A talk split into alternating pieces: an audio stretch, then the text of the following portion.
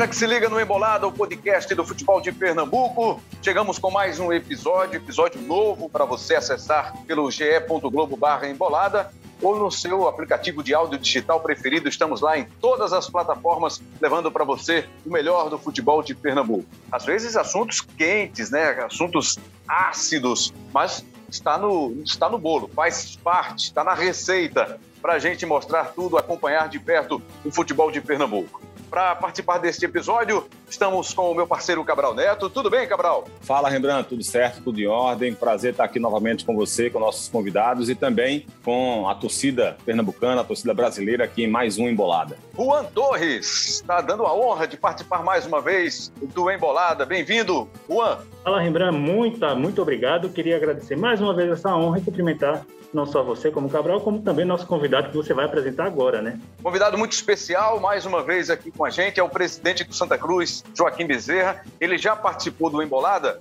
na época da eleição, né? na semana da eleição, isso no mês de fevereiro agora de 2021.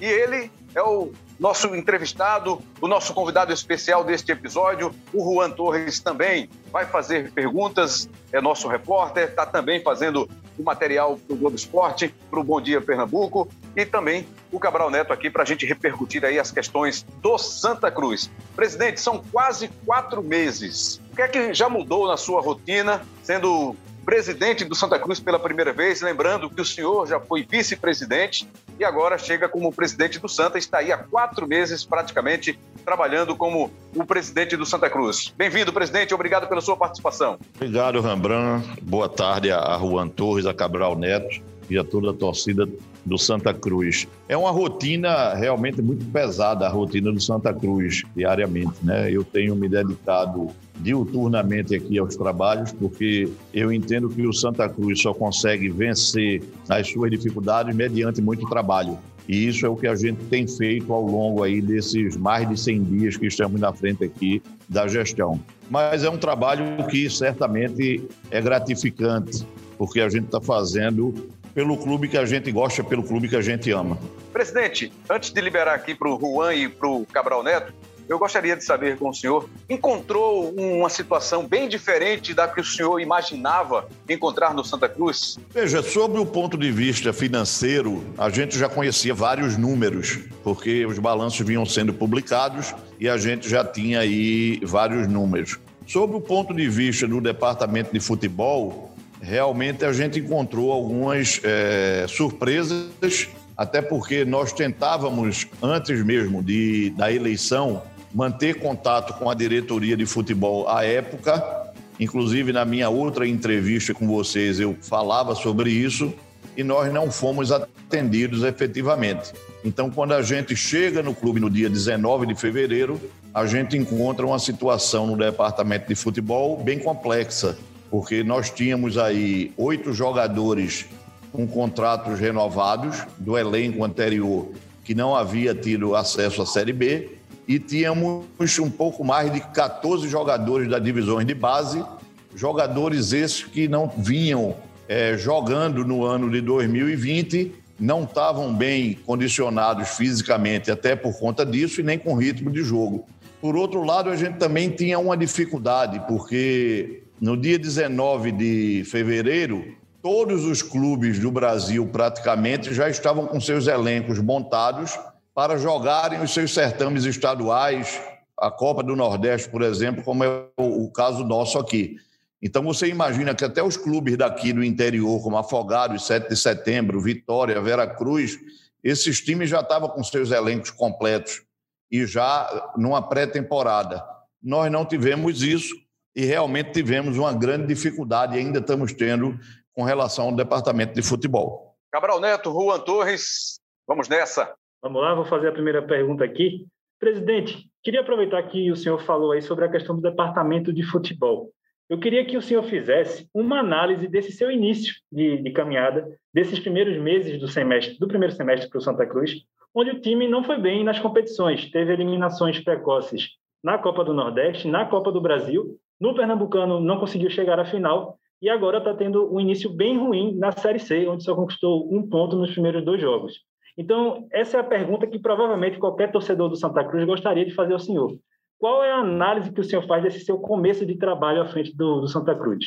Pois é, eu vou dividir em duas partes, tá? A primeira parte foi essa que eu falei, onde nós pegamos efetivamente um elenco não formado para disputar competições importantes. E aí eu diria que qual foi o meu maior erro efetivamente aí? Foi ter contratado. Eu não deveria ter contratado, eu deveria ter seguido nas competições com o que encontrei, porque eu não teria gasto recursos e talvez tivesse tido o mesmo resultado. Certamente um pouco pior, porque apesar dos pesares, nós chegamos à semifinal do campeonato estadual. Né? Tivemos uma eliminação da Copa do Nordeste, onde fomos pessimamente, e tivemos uma eliminação da Copa do Brasil.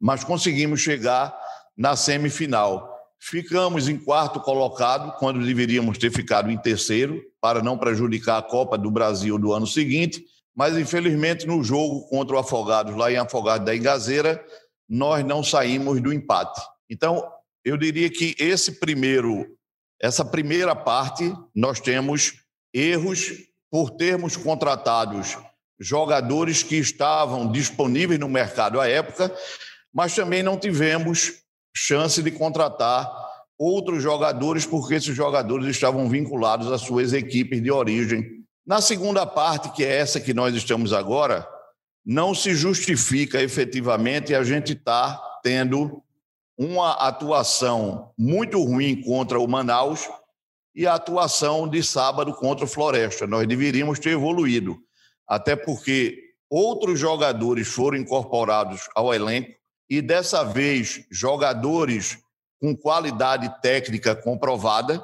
É bem certo que não se houve tempo efetivamente de se ter esses jogadores atuando em competição. A competição começou agora, não obstante ter tido uma intertemporada de 15 dias em aldeia, onde nós disponibilizamos todos os recursos para jogadores e comissão técnica para que eles pudessem fazer os seus treinamentos e efetivamente começarem de uma maneira diferente e forte na competição. Cabral Neto. Presidente, nesse período já foram três treinadores, mais de 20 contratações, alguns inclusive até já deixaram o clube. Por que aconteceu esse, esse erro de avaliação, digamos assim? É, porque na hora acho que não tem, não tem como não, não achar que foi errado quando você contrata tantos jogadores em tão pouco tempo e quando você tem três técnicos também em tão pouco tempo. Né? Eu, eu costumo dizer, e até escrevi um pouco sobre isso no nosso GE. Globo, a respeito do próprio Santa, de que não há uma receita para o sucesso no futebol, mas há uma receita para o fracasso. E o Santa, nesses primeiros meses, no futebol especificamente, parece estar seguindo essa receita, que é exatamente esse é, esse alto número de contratações de treinadores e de jogadores, estreando atletas e reformulando o elenco já para a segunda competição, né? No período, segunda competição que eu digo como se fosse o segundo semestre uma temporada normal, né? Porque o Santa teve basicamente um time para as primeiras competições e quando foi iniciar a nova competição, que era a Série C, já está praticamente montando um novo time. Então, é, qual, por que o Santa errou tanto né, especificamente nessas avaliações, nessas escolhas? e nessas contratações de um número tão exagerado, presidente? É, voltando, Cabral, na verdade, é, a gente está errando e procurando acertar. É por isso que você teve três técnicos contratados, nós tivemos um contingente de jogadores contratados, mas se você observar desses jogadores que nós contratamos, vários tinham contratos que se encerravam ao final do campeonato pernambucano. Por quê? porque a gente sabia que esses jogadores seriam substituídos sim para a Série C. Então a gente teve que realmente contratar por essas coisas que eu já expliquei anteriormente. Com relação ao técnico, nós tivemos a contratação do Brigatti, entendíamos que o Brigatti, por ser uma pessoa que tinha formação e paciência com os jogadores da divisão de base, ele poderia ter dado uma dinâmica melhor aos nossos atletas da divisão de base. Isso não ocorreu. Quando resolvemos trazer o Galo, a gente estava pensando em fazer e trazer para o Santa Cruz uma qualidade melhor. E realmente foi uma infelicidade, porque em pouco mais de 12 dias o Galo foi totalmente é, é, desastrosa as atuações dele, porque pior que fosse a equipe do Santa Cruz, você não poderia ter trabalhado como ele trabalhou com tantos improvisos em tantas posições. E na sequência que nos deixou. Tivemos que corrigir o erro rapidamente e fomos buscar o Bolívar. O Bolívar é um, um técnico que conseguiu basicamente subir o Vila Nova o ano passado. O Bolívar preparou o Vila Nova e só na fase final é que ele saiu do Vila Nova e nós entendíamos e entendemos que ele ainda vai dar ritmo a esse clube, a esse time. Agora, a gente errou e procurou acertar. Pior seria, na minha avaliação, é se nós tivéssemos insistido nos erros. Aí eu acho que a coisa estava muito mais complicada. Rembrandt, é, se você me permite, só para não ficar distante, já que o presidente citou aí a questão do Galo, eu queria fazer uma pergunta também em cima do Galo, que é o seguinte, presidente. No dia em que ele deixou o clube, ele fez um pronunciamento onde ele criticou fortemente, assim, foram críticas que diminuíam até o clube. E acho que todo mundo, evidentemente, tem o direito de, de falar, de expressar suas opiniões. Mas o que chama mais atenção foi o fato do Santa Cruz ter publicado esse pronunciamento nas suas redes sociais, no seu site oficial, Inclusive, o senhor chegou a fazer críticas ao Galo por conta desse pronunciamento dele, mas quando o senhor chegou a criticá-lo, a, a, a entrevista e o pronunciamento continuavam nas redes sociais. Por que, que aquilo aconteceu? E eu sei que aquilo incomodou muito os torcedores do Santa, presidente. Só, só é... para acrescentar, presidente, utilizando a estrutura do Santa, né? A entrevista dele foi na sala do Santa Cruz na sala de, de, entrevistas coletivas, usando a estrutura do clube. É, eu diria a vocês que se a gente observar isso hoje, isso trouxe para o Santa Cruz um contingente de prova contra o próprio Galo. Por quê? Porque nós estamos executando a multa contratual contra o treinador e a prova que nós estamos tendo efetivamente nessa ação contra o treinador é o próprio vídeo que ele ali se autodenuncia. Então, se houve naquele momento é, uma, vamos dizer, um arranho mas, na imagem. Mas, o, presidente, o presidente, desculpe, desculpe só lhe interromper, só para fazer uma observação. Mas esse vídeo existiria. Esse vídeo até poderia ser publicado pelas rádios, pelas TVs, mas o, o que chama a atenção e que acho que trouxe, inclusive, indignação de parte da torcida foi ter sido vinculado por tantos dias nas mídias sociais e, e canais oficiais do próprio clube. O senhor não, não, não concorda com isso, não? Concordo, e foi por isso que o vídeo foi tirado do ar, não é? Na verdade, o que aconteceu foi houve a área de comunicação liberar um vídeo sem efetivamente o vídeo ter sido avaliado com antecedência. Então houve sim uma falha, mas o que eu diria dizer, o que eu quero dizer é que não obstante a falha, Hoje essa falha se reverte a favor do clube. Juan Torres, chegando aí mais uma vez, Juan. Presidente, eu queria aproveitar que, que o assunto no momento é o, o ex-técnico Alexandre Galo, porque na última semana surgiu uma notícia de que o Santa teria acionado ele na justiça por uma questão de quebra contratual, de que ele teria algum valor a pagar o clube por conta dessa quebra de contrato, já que foram apenas 12 dias de trabalho. O treinador, por sua vez, disse que ele não deve nada ao clube e que, muito pelo contrário, o clube que estaria devendo a ele é, o salário ao período proporcional, proporcional ao período que ele passou à frente do clube. Eu queria saber do senhor, como é que está essa questão? Há algum débito relacionado ou ao Alexandre Galo ou ao Santa Cruz? Alguém está devendo alguém nessa história? Olha, vê só, é, vocês devem ser seletistas na empresa que vocês trabalham. Vários torcedores nossos também. Quando você é seletista e pede demissão, você, no mínimo, tem que cumprir o aviso prévio. Se você não cumpre o aviso prévio, você está devendo. Então, como eu posso ter que cumprir 30 dias de aviso prévio e estar tá cobrando 12? Por outro lado, esse mesmo profissional, ele tem uma multa contratual por quebra de contrato. E essa multa, sim, ela está sendo executada. Então, o que ele vai falar é uma questão e problema dele, efetivamente. Nós temos toda a documentação comprobatória que nos garante efetivamente o ressarcimento desse dano. Presidente, o senhor falou aí que houve erro, mas também a intenção de acertar, a correção de rumo para tentar acertar durante esse período. Mas, ao final, a conta acho que vai ser grande. O senhor tem avaliado isso passo a passo? Porque Contratar é bom, é bonito, a torcida gosta, é legal, mas aí quando não dá certo, existe a troca, existe o remanejamento de peças e ao final a conta eu acho que ela vai ser bem salgada. Como é que isso tem sido acompanhado para e passo, presidente? É, deixa eu te falar. Primeiro, teve contratações que os contratos se encerravam ao final do campeonato estadual. Então não existe aí nenhum passivo para o clube. Os outros jogadores que foram tiveram seus contratos quebrados antes do prazo do término, todos eles passaram aqui por uma negociação. Então, isso é uma coisa que nós temos bastante cuidado e estamos cumprindo, inclusive, com essas obrigações, para que isso não se transforme num passivo para o clube. Então, a gente tem tido muita cuidado e muita responsabilidade em relação a isso, Rembrandt. Estamos conversando com o presidente do Santa Cruz, o Joaquim Bezerra, Cabral Neto, e com o Juan Torres participando desse episódio com a gente. Cabral Neto. Presidente, eu queria que o senhor falasse sobre a, sobre a saída do Ney Pandolfo.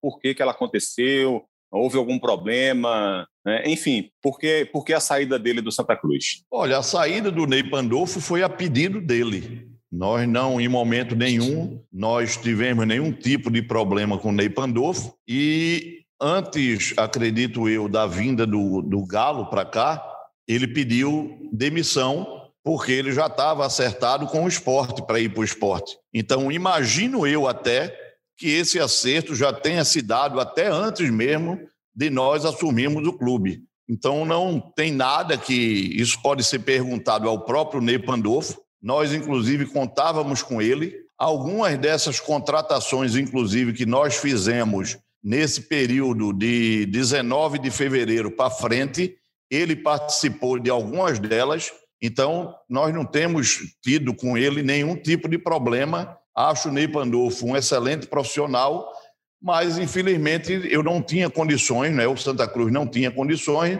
de cobrir nenhuma proposta de nenhum clube quando o profissional pede para sair e tem uma proposta maior de salário. Vamos lá então com mais uma pergunta de Juan Torres. Presidente, eu queria falar a respeito da estrutura do, do estádio do Arruda. São duas perguntas, na verdade. A primeira é em relação à fachada do estádio, que foi um anúncio, um anúncio foi feito na, na noite da sua posse, de que seria feita uma reforma no, na fachada do estádio do Arruda e que duraria cerca de 30 dias.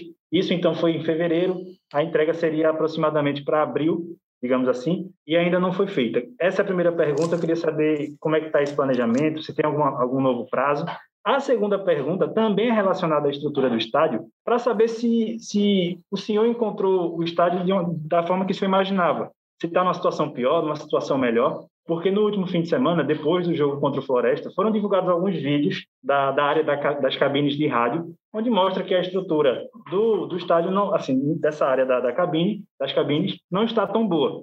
Então, a segunda pergunta seria: o senhor está é, tá tendo que gastar mais, vai ter que ter um investimento maior relacionado à estrutura do estádio do Arruda do que foi previsto inicialmente? É, deixa eu responder a questão da fachada, tá? As obras da fachada começaram, só que a fachada precisa de um cálculo estrutural para poder pegar o material que seria uma cerâmica, porque senão você iria colocar a cerâmica e iria cair a cerâmica porque ela não tem sustentação. Mas esse é um problema só. O outro problema é que o patrocinador, fornecedor do material, que a Pamesa, que deveria ter entregue o produto, ele nem entregou e nem vai poder entregar, porque ele não fabrica mais o produto. A cerâmica, que era preta, vermelha e branca, ele só fabrica a branca. A preta e vermelha ele não fabrica. Então, esse produto não vai poder ser aplicado mais na fachada. E aí a fachada vai ter que ser num outro produto, no mesmo padrão de design, mas num outro produto que é um produto chamado ACM, que é aquele produto quando você passa ali no hospital português, você vê aquele tipo de padrão. Isso é um produto bem mais leve e que tem uma manutenção, vamos dizer, pior, porque a cerâmica é só você lavar que tudo fica resolvido. Esse é um produto que requer aplicação de tinta, etc. Isso está sendo feito porque a recuperação da fachada está sendo feita, a questão estrutural, para então se aplicar esse produto. E a cerâmica, que vai ser só entregue na tonalidade branca, ela vai ser aplicada na manutenção de outros pontos daqui do estádio, entre eles os sanitários. E você falou da cabine de rádio, é porque ninguém entrou nem nos banheiros aqui para ver. Porque se entrar, não consegue nem chegar próximo de tão degradado que está. Então, em 100 dias de gestão, nós nem conseguimos destruir o estádio e nem conseguimos recuperar o estádio. A gente está fazendo as coisas dentro do que os recursos do clube ele é, pode ser utilizado. Para você ter uma ideia, hoje é o quarto mês que nós estamos pagando a folha em dia de funcionários e jogadores. Então, se não está havendo investimento no patrimônio, não se há dinheiro para isso. Agora está se tratando com muita responsabilidade a questão da folha de pagamento do pessoal. Então, isso a gente tem procurado direcionar os recursos da forma que ela seja melhor aplicado, que ele seja melhor aplicado.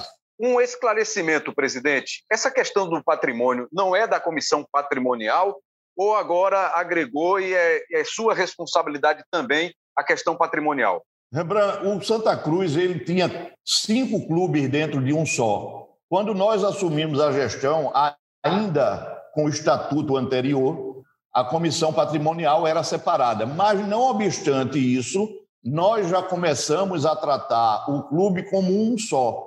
Então, o Tomás Barbosa, que é o presidente da comissão patrimonial, ele trabalha vinculado ao executivo, onde essas ações são compartilhadas e onde a gente faz o compartilhamento de receitas e despesas direcionando da melhor forma possível. Mas no estatuto ainda, ainda é um setor não, separado. Não, não, porque o estatuto novo já foi aprovado e com o novo estatuto a patrimonial passou a ser uma diretoria ligada ao executivo. Ah, perfeito. Então já, já está em execução esse. Houve a aprovação e imediatamente entrou em execução o novo estatuto do Santa Cruz. Exatamente. Perfeito. Perfeito, presidente. Estamos ouvindo o presidente do Santa Cruz conversando com o presidente do Santa Cruz, o Joaquim Bezerra, fazendo um balanço desses 100 dias, né? passando um pouquinho dos 100 dias, quase quatro meses de trabalho frente do executivo do Santa Cruz Futebol Clube, time de massa do futebol brasileiro que está vivendo aí momentos difíceis, está aí mais uma vez tentando deixar a Série C do Campeonato Brasileiro. Presidente, aconteceu a eleição, o senhor ganhou nas urnas, foi eleito, para o próximo triênio, para este triênio que já está em desenvolvimento. O senhor teve dois candidatos que estavam na disputa também. Um deles, e aí me surgiu essa curiosidade, o candidato Dodge abriu mão da candidatura dele no dia da eleição e foi fazer campanha para o senhor junto aos sócios que estavam chegando no Arruda, no clube, para votação. Depois disso, depois da eleição... Ô, Rembrandt, o Dodge teve um voto e não foi o dele, né? Porque ele próprio acabou votando no Joaquim. É verdade, ainda teve esse detalhe, né?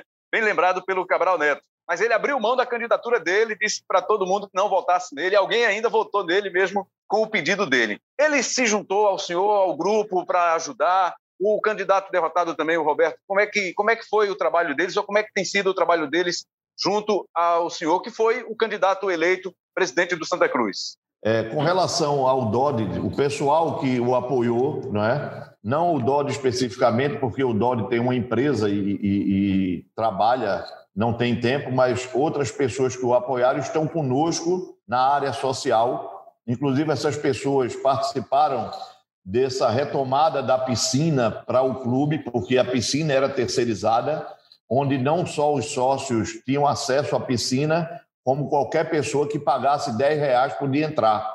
E nós retomamos a piscina agora há uma semana e esse pessoal que apoia o DOD, inclusive, é quem está tomando conta dessa parte aqui social do clube. Então, eles têm feito um excelente trabalho nessa área. E o outro candidato? Se dispôs a ajudá-lo? Não, na verdade, com o Roberto Freire, eu tenho um relacionamento muito bom com o Roberto Freire, tenho um bom relacionamento com o Tininho, eu tenho conversado, inclusive, muitas vezes com o Tininho é, principalmente quando o time estava na Copa do Nordeste, conversado com ele. Ele nos ajudou, inclusive, na liberação de alguns recursos lá da Copa do Nordeste. Com o Roberto Freire, eu acho que eu conversei a semana passada, mas efetivamente eles não estão nos ajudando na gestão.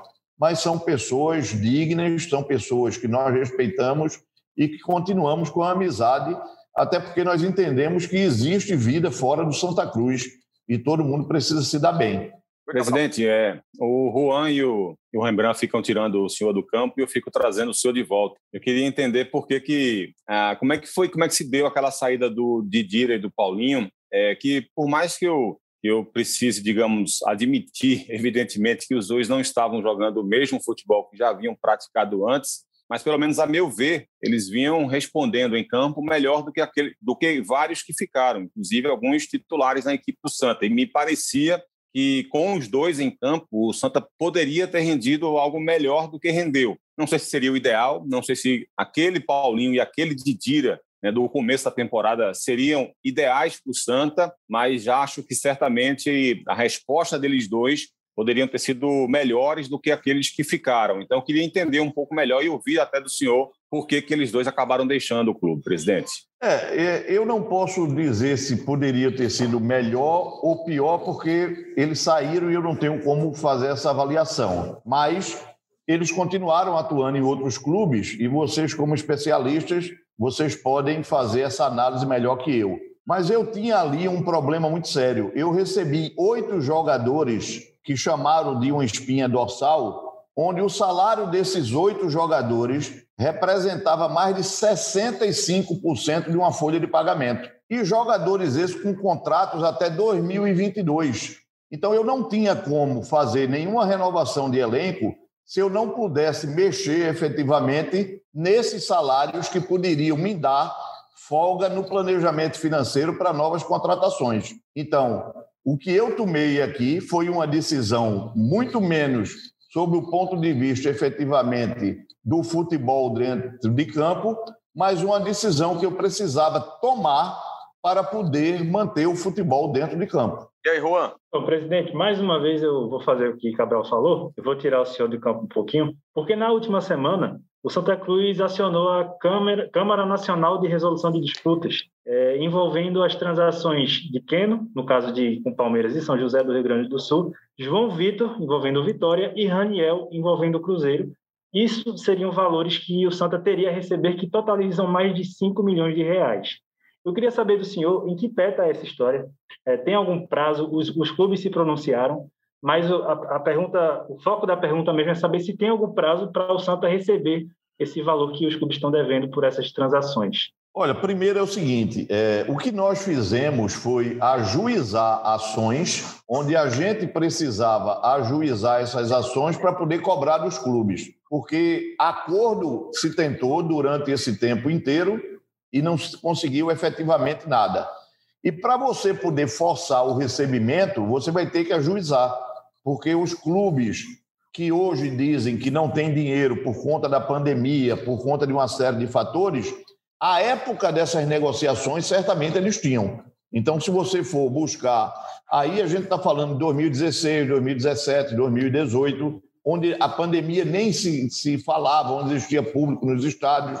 Então, o que nós fizemos agora foi: ora, se não existe acordo, se não existe condição dessas, desses clubes honrarem de uma forma amigável, eles vão ter que honrar de uma forma, é, vamos dizer, judicial.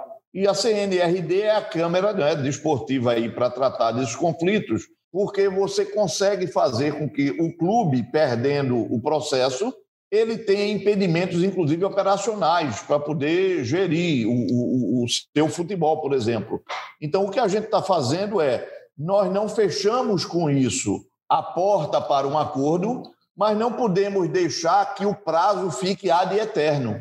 Então, qual é o prazo? Eu não sei te dizer. A gente está é, é, envidando esforços junto à CNRD para que o processo seja célere, mas esse processo ele pode demorar dois meses, três meses, quatro meses. Estamos com advogados contratados no Rio de Janeiro exatamente para que ele dê celeridade a esse processo.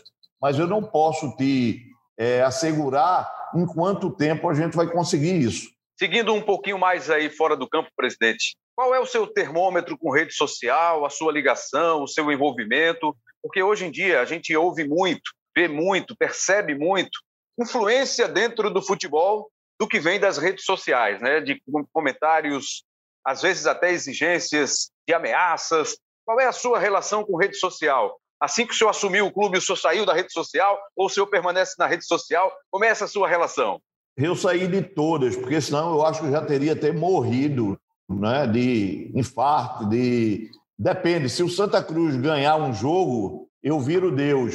Se o Santa Cruz perde um jogo, eu me transformo no demônio. Então, para não viver dentro dessa passionalidade, eu prefiro ficar fora das redes sociais, mas tenho atendido aquelas pessoas que me procuram diretamente, inclusive aqui no próprio clube. O clube aqui é aberto para aquele torcedor, sócio, conselheiro que vier aqui conversar. Para você ter uma ideia, por exemplo, hoje eu atendi um torcedor aqui que queria falar comigo, queria colocar a sua opinião a respeito do clube, o que é que ele está achando dentro de campo, fora de campo. Eu convidei ele, ele veio para cá hoje, nós conversamos aqui durante 40 minutos. Ele não foi o primeiro, nem será o último. Todos que vierem respeitosamente conversar comigo e queiram o bem do Santa Cruz serão atendidos. Aqueles que desrespeitosamente venham querer trazer problemas para o Santa Cruz e me desrespeitar como profissional serão bloqueados ou não atendidos. Já tem muito problema no clube, né, presidente? Para estar tá arrumando mais esse tipo de pois é, problema. É, é verdade. Oi, Cabral. É, até dentro dessa tua pergunta, Rembrandt, é, o senhor foi eleito por uma candidatura que nasceu exatamente de um movimento bem popular, né? popular no sentido de foi um movimento que veio do povo mesmo, dos torcedores do Santa. Né? Foi daquele movimento popular né? de, de, de tentativa de mudança, de reconstrução de estatuto e tudo mais. E o senhor chegou com uma grande popularidade. Depois desses meses, desses primeiros meses, o senhor sente que sua popularidade segue no mesmo nível? Acha que perdeu e acha que isso está ligado diretamente aos resultados em campo? Enfim, como é que qual o termômetro que o senhor tem para isso, já que o senhor disse que saiu né, das redes sociais? Como é que o senhor se sente hoje? Se sente tão assim tem, tem um depósito de confiança tão grande quanto tinha quatro meses atrás? Ou acha que perdeu um pouco disso e precisa recuperar? Olha, eu acho que sobre o aspecto da gestão administrativa, financeira, social do clube, não se perdeu muito. Por quê? Porque a gente vem prestando conta de tudo que a gente faz, sendo transparente com tudo aquilo que a gente faz. Agora, eu não poderia dizer que o time, não é, indo ruim, mal dentro de campo, eu vou continuar com a mesma popularidade que eu tinha antes, de jeito nenhum. Agora, a minha preocupação maior é manter o trabalho que eu venho fazendo no Santa Cruz. Não é um trabalho que vai ser reconhecido no curto prazo, é um trabalho que a gente vem fazendo dia a dia, que ele vai evoluir, que o tempo vai mostrar que várias coisas que foram implantadas aqui irão sim dar resultado positivo. Agora, o imediatismo do resultado dentro de campo é inegável. Eu não posso aqui dizer, não, eu continuo com a mesma popularidade. De jeito nenhum. Eu seria até um bobo se achasse isso. Eu não preciso estar nas redes sociais para saber o sentimento e o termômetro de tudo que acontece. Agora, o que eu preciso dizer ao torcedor é que ele aqui no Santa Cruz tem um presidente que é honesto, é transparente, trabalha com prestação de contas e está trabalhando muito para melhorar o Santa Cruz. E aí isso pode ser evidenciado pelos próprios funcionários do clube. Eles estão aqui do meu lado todo dia. É só procurar saber deles quem é o presidente que está aqui dentro do Santa Cruz e o que esse presidente faz aqui diariamente. Chega mais, Juan. Eu vou aproveitar o ensejo aí da questão das redes sociais, porque o senhor falou aí, presidente, que quando o Santa ganha, o senhor é Deus, mas quando perde já não é algo tão bom, não vou nem citar o nome que o senhor falou. Então, nos últimos jogos, eu, eu acredito que a situação não esteja tão boa, porque com, com o Bolívar, o Santa ainda não conquistou a primeira vitória. E aí, a minha pergunta é, é em relação a isso. Qual a análise que o senhor faz do trabalho de Bolívar até aqui? O senhor tem dado mais paciência, tem dado mais calma, tem, tem segurado um pouco a questão é, do, da, da gana dos torcedores por uma vitória. Como é que está essa situação envolvendo o técnico Bolívar? Olha, eu, eu sou presidente, mas também sou torcedor do Santa Cruz. Né? Então, se eu chegar aqui para dizer a você que eu estou satisfeito com o resultado do Santa Cruz dentro de campo, ou satisfeito com o que o time está produzindo, isso seria mentira, eu seria hipócrita e eu não sou hipócrita e nem vivo de hipocrisia. Então, é óbvio que eu irei e estarei cobrando do técnico e dos jogadores um melhor resultado. Então, por exemplo, eu já estou agendando, inclusive aqui na minha sala, na minha frente está o Fabiano Melo, que é o meu diretor de futebol, onde eu estou programando com ele amanhã uma reunião com todo o elenco, comissão técnica, exatamente para que a gente faça uma avaliação desses dois jogos. Até porque o próximo jogo tem que ser diferente, não pode ser igual. E é diferente para melhor, não é diferente para pior. Porque tudo que me foi pedido foi dado. Foi me pedido pré-temporada fora do Arruda, foi dado. Foi me pedido campo de treinamento, foi dado. Salário, todo mundo está recebendo. Então, eu só não posso é entrar em campo para jogar bola. Eu nunca fui bom jogador e hoje, com o corpinho que eu tenho e a idade, certamente seria um desastre. Então, o que eu preciso pedir, no mínimo, agora, à comissão técnica e aos jogadores, é que eles precisam entrar em campo com uma maior responsabilidade de que precisam ter um resultado positivo. Nós não viemos para aqui para continuar na Série C ou cair para a Série D. É por isso que, voltando àquela primeira pergunta lá do Cabral Neto, nós fizemos erros, mas os erros para serem transformados em acertos e não para permanecermos nos erros. Legal, presidente. São 100 dias, né, praticamente, aí de trabalho. O senhor, completando o mandato, vai passar de mil dias de trabalho. Então, o senhor está em 10% aí, aproximadamente, de gestão ainda de trabalho no Santa Cruz. O senhor, quando foi eleito, quando se candidatou, pensava já em dois mandatos, em reeleição? Ou o senhor quer viver intensamente esse único mandato único e aí depois passar o bastão para uma outra pessoa, para quem o senhor indicar, preparar? Qual é o seu pensamento ou está muito cedo para falar nisso? Olha, Rembrandt, meu, meu pensamento é esse primeiro ano de mandato, porque a gente precisa resolver várias coisas e precisa sair da Série C. Agora, uma coisa que eu estou tendo extrema responsabilidade é eu não estou fazendo nenhum contrato com ninguém aqui no Santa Cruz, seja fornecedor, seja patrocinador, seja profissional, que extrapole o meu período do triênio. Isso eu não vou fazer, apesar de ter encontrado aqui várias coisas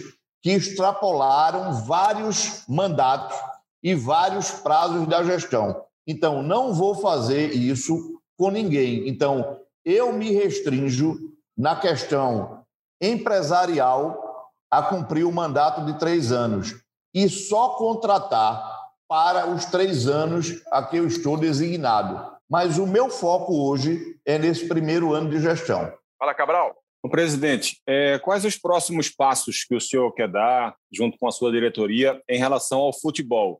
Os passos mais próximos mesmo, né? Se, se pretende fazer algum tipo de investimento em termos de, é, de estrutura, seja para departamento médico, para departamento de fisioterapia, para divisão de base, ou até especificamente no time profissional. É, quais são os próximos passos? É, o que é que precisa ser abordado especificamente pelo presidente, pelo diretor de futebol? Tem alguma contratação próxima de ser feita? O senhor para com contratação e agora quer ver resposta dentro de campo? Enfim, quais são os próximos os passos mais imediatos em relação ao futebol tanto em relação à estrutura, quanto também especificamente em relação ao time. Bom, só para você ter uma ideia, mesmo com toda a escassez de recursos, nós já investimos na divisão de base do Santa Cruz, onde os jogadores da base eles estão treinando no CT do Unibol, porque eles não tinham lugares para treinar. Nós fechamos um contrato com um proprietário lá do CT, reativamos o CT e a base está treinando lá.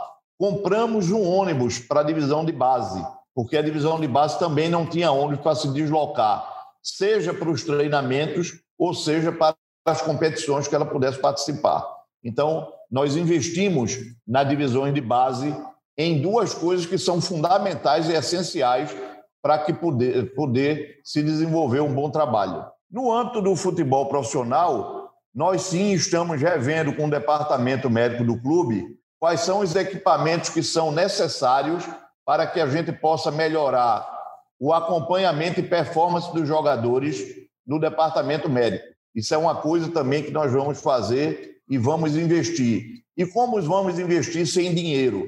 Nós vamos encontrar os patrocinadores certos para esses investimentos. E isso a gente já está trabalhando também. Com relação a contratações, nós não vamos contratar, por enquanto, ninguém mais. Nós precisamos agora é fazer com que esse time que está aí, que ele produza. Porque nós entendemos, a comissão técnica também entende, a diretoria de futebol, que o elenco que está aí é um elenco competitivo. Ele precisa apenas se encaixar para que o resultado venha. Então, os investimentos que forem necessários, nós vamos sim fazer. Agora, com relação a elenco, nós só vamos reavaliando se uma ou outra peça, no decorrer da Série C, venha a ser necessária. E aí, Juan? Presidente, eu queria saber como é que está a questão financeira, porque o senhor já falou aí que os salários estão em dia, mas o Santa está no seu segundo ano, não só o Santa, todos os clubes aqui no Brasil estão no seu segundo ano sem a receita da bilheteria, por causa da pandemia, não, não pode ter público nos estádios. Então, como é que está a receita que entra no, no, Santa Cruz? E eu queria saber também se teve algum aumento no, no, no, quadro de sócios, porque era uma tecla que o senhor batia muito durante a sua campanha antes da eleição. Com certeza, o quadro de sócios nosso saiu de 1.500 sócios para 7 mil sócios. E são esses sócios que estão dando sustentabilidade a uma receita recorrente que o clube precisa. A gente está tentando conscientizar o torcedor e sócio do Santa Cruz que o Clube Santa Cruz e o time Santa Cruz tem que haver uma diferenciação. Eu, sócio, eu tenho que sustentar o Clube Santa Cruz. Ele é o clube independente do time que esteja jogando. O time passa, o clube fica. Então, o sócio precisa entender que quem tem que dar sustentabilidade aos custos fixos do clube é ele como associado. É óbvio que existe uma prática comum no Brasil, não é? Alguns estados já conseguiram quebrar essa, essa dinâmica, mas todo mundo sabe que é o seguinte: o time perde, o sócio deixa de contribuir. O que nós estamos fazendo e mostrando ao sócio é deixe de contribuir se eu não prestar conta do seu dinheiro. Então, como eu estou prestando conta do seu dinheiro onde ele está sendo aplicado, continue contribuindo, porque o clube precisa da sua contribuição. Outra receita que a gente tem tido é receita de patrocinadores. Então, a gente tem procurado e buscado patrocinadores para que mantenham a receita recorrente. Ainda não temos o patrocinador master, estamos em busca dele, mas é uma outra fonte de receita. Mas temos um fluxo de caixa negativo para atravessar a Série C de 6 milhões de reais. Então, nós vamos precisar e continuar precisando que o sócio e o torcedor do Santa Cruz continue realmente dando sua contrapartida. Busca de novos patrocinadores, busca de vender espaços comerciais aqui no clube. A gente está indo buscar tudo isso, mas é necessário, sim, ainda um trabalho muito grande para que a gente possa atravessar a Série C. Presidente, eu vou. Nós vamos encaminhar aqui já a nossa parte final, até para liberá-lo também para os compromissos. É, o Cabral e o Juan vão fazer as últimas perguntas. Eu queria só deixar aqui um, um questionamento para o senhor.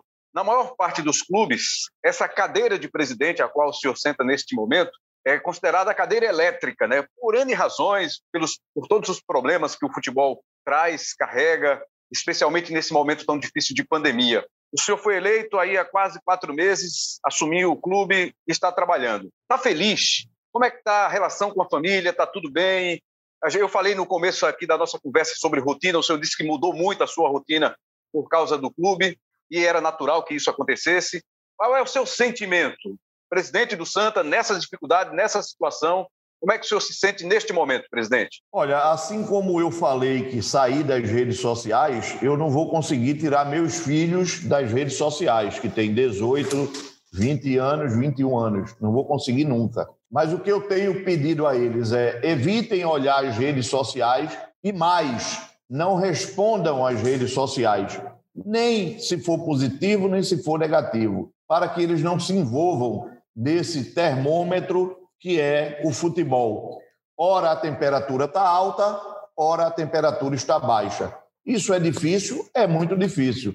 Mas eu pedi a eles uma trégua de três meses para que eles pudessem sofrer junto comigo, se houver sofrimento, e terem alegria junto comigo, se houver alegria. Então, isso foi uma coisa que eu conversei muito com minha família, minha mulher e meus filhos. Não é uma coisa fácil, porque eles não estão no dia a dia do clube como eu estou, mas eu assumi essa função, assumi essa tarefa e pretendo levá-la a ela até o último dia do mandato. Então, é realmente uma abnegação, e eu não digo isso que é só uma prerrogativa minha. Todos os ex-presidentes que por aqui passaram devem ter passado os seus momentos de alegria, momentos de tristeza. Eu tenho trabalhado, eu acho que o que me recompensa é eu perco muito pouco tempo com as futilidades, com as futricas e com os problemas e perco muito mais tempo, não, eu ganho muito mais tempo trabalhando. Então, eu, quando estou no clube, eu estou trabalhando, quando eu estou em casa, eu estou trabalhando. Então, eu acho que isso faz com que eu possa efetivamente vencer os desafios. Presidente, para concluir, eu queria falar com o senhor a respeito de divisão de base. Né? O senhor falou sobre o investimento que está tá sendo feito, e algo que me chama a atenção nesse time do Santa desse ano é que começou com muitos garotos aparecendo e praticamente todos eles meio que sumiram, digamos assim, é, pelo menos da titularidade, ou, ou perderam muita importância, pelo menos.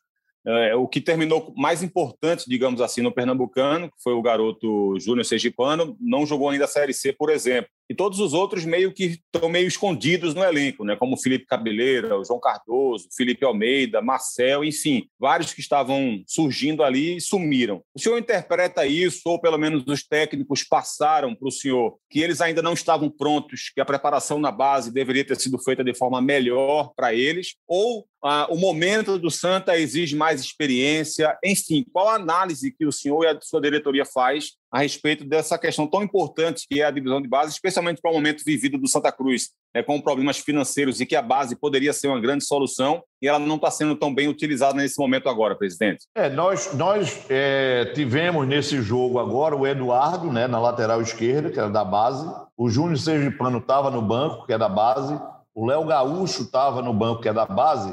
A gente tem aqui, em média, de ter 30% do elenco de jogadores da base efetivamente. Essa é a ideia, inclusive é estatutário isso, tá? Nós vamos manter isso dentro do estatuto. Os demais jogadores da base que não serão aproveitados no Santa Cruz, eles já estão sendo emprestados para clubes da Série D, por exemplo. Então, nós já temos aí é, Napão, que está indo para o Central, nós temos outros jogadores que o Central também quer, é, para o 13 de Campina Grande, então, nós temos aí distribuído esses jogadores que não estarão atuando no Santa Cruz em outros clubes da Série D ou da Série C também. O que nós temos hoje, efetivamente, que manter no elenco são aqueles jogadores que estão com a melhor produtividade e dentro desse percentual que a gente vai sempre manter. Presidente, queremos agradecer demais aí a sua disponibilidade em nos atender, bater esse papo, a fazer um balanço aí desses 100 dias de trabalho no Santa Cruz, passando um pouquinho dos 100 dias e esperar que em breve a gente possa voltar a conversar aqui e que o senhor tenha muito, muitas boas notícias ainda para essa sequência aí para o torcedor do Santa. Muito obrigado, presidente. Obrigado a vocês é, pela oportunidade da gente poder falar do Santa Cruz, das coisas que realmente acontecem, dizer ao torcedor e sócio que eles sempre escutarão de mim as coisas com muita transparência e muita sinceridade. Eu acho que isso vai fazer com que a gente saia de um patamar para outro dentro do futebol. Um abraço a todos e boa tarde. Obrigado, presidente. Está aí o presidente respondeu a todas as nossas questões aqui. A gente agradece demais. Juan Torres, obrigado, amigo. Lembrando, muito obrigado. Sempre uma honra participar do Embolado. Agradecer também ao presidente Joaquim Bezerra e mandar um abraço para o meu grande amigo Cabral Neto. Grande amigo Cabral Neto. Olha só, Cabral, fez a média, hein? Grande, grande, grande Juanito. Meu parceiro, mora no meu coração, sem dúvida nenhuma. Valeu pela participação, Juan. Obrigado também ao presidente Joaquim Bezerra. Um abraço também para todo mundo que ouviu a gente. E obrigado também a você, Rembrandt. Até a próxima. Tamo junto e embolado. Só um detalhe, PSzinho aqui. Tira o nome do CEO aí da, dessa reta final do créditos, tá? É melhor que você faz. Perde teu tempo não, perde teu tempo não. Rapaz, o, o CEO é o seguinte, disse que o carregador de piano voltou e articulou aí esse papo e tal, hein? Lembrando, quem, é, quem acredita em, em, em, casos passados está perdendo tempo para o futuro, Rembrandt. Eu não confio, não. Acabou, acabou. O relacionamento acabou. Não tem nem ficar voltando para ninguém, não, Rembrandt. Acabou o relacionamento. Esquece esse cara, Rembrandt. Beleza, Cabral Neto. Um abraço para você, para o Juan Torres. Edição do episódio do Embolada do Bruno Palamin. Valeu, Bruno. Edição do Bruno. Produção dele, olha ele, Daniel Gomes, o craque que joga em todas as posições. Cabral chega, voltou agora porque está na hora de falar do CEO. Cabral não quer que fale o nome do Lucas Fittipaldi, hein? Passa direto, Rembrandt, passa direto, segue, segue. Grande carregador de piano. É não, isso nunca aí. foi. Nunca, Nunca foi, foi né? chinelinho né? demais, chinelinho demais. Tem talento, todo mundo percebe isso. Ele ganha na vida pelo talento, mas pelo esforço aqui com o Embolado, a gente tá lascado com ele. Coordenação de podcasts do Grupo Globo, dos canais Globo, do Rafael Barros, gerência de podcasts do André Amaral. Aqui a gente agradece mais uma vez a sua audiência. Tá lá, ge.globo barra embolada e no seu aplicativo de áudio digital preferido. Estamos lá em todas as plataformas para você curtir. Muito, muito, muito obrigado. E logo, logo teremos um novo episódio do Embolada. Até a próxima, galera!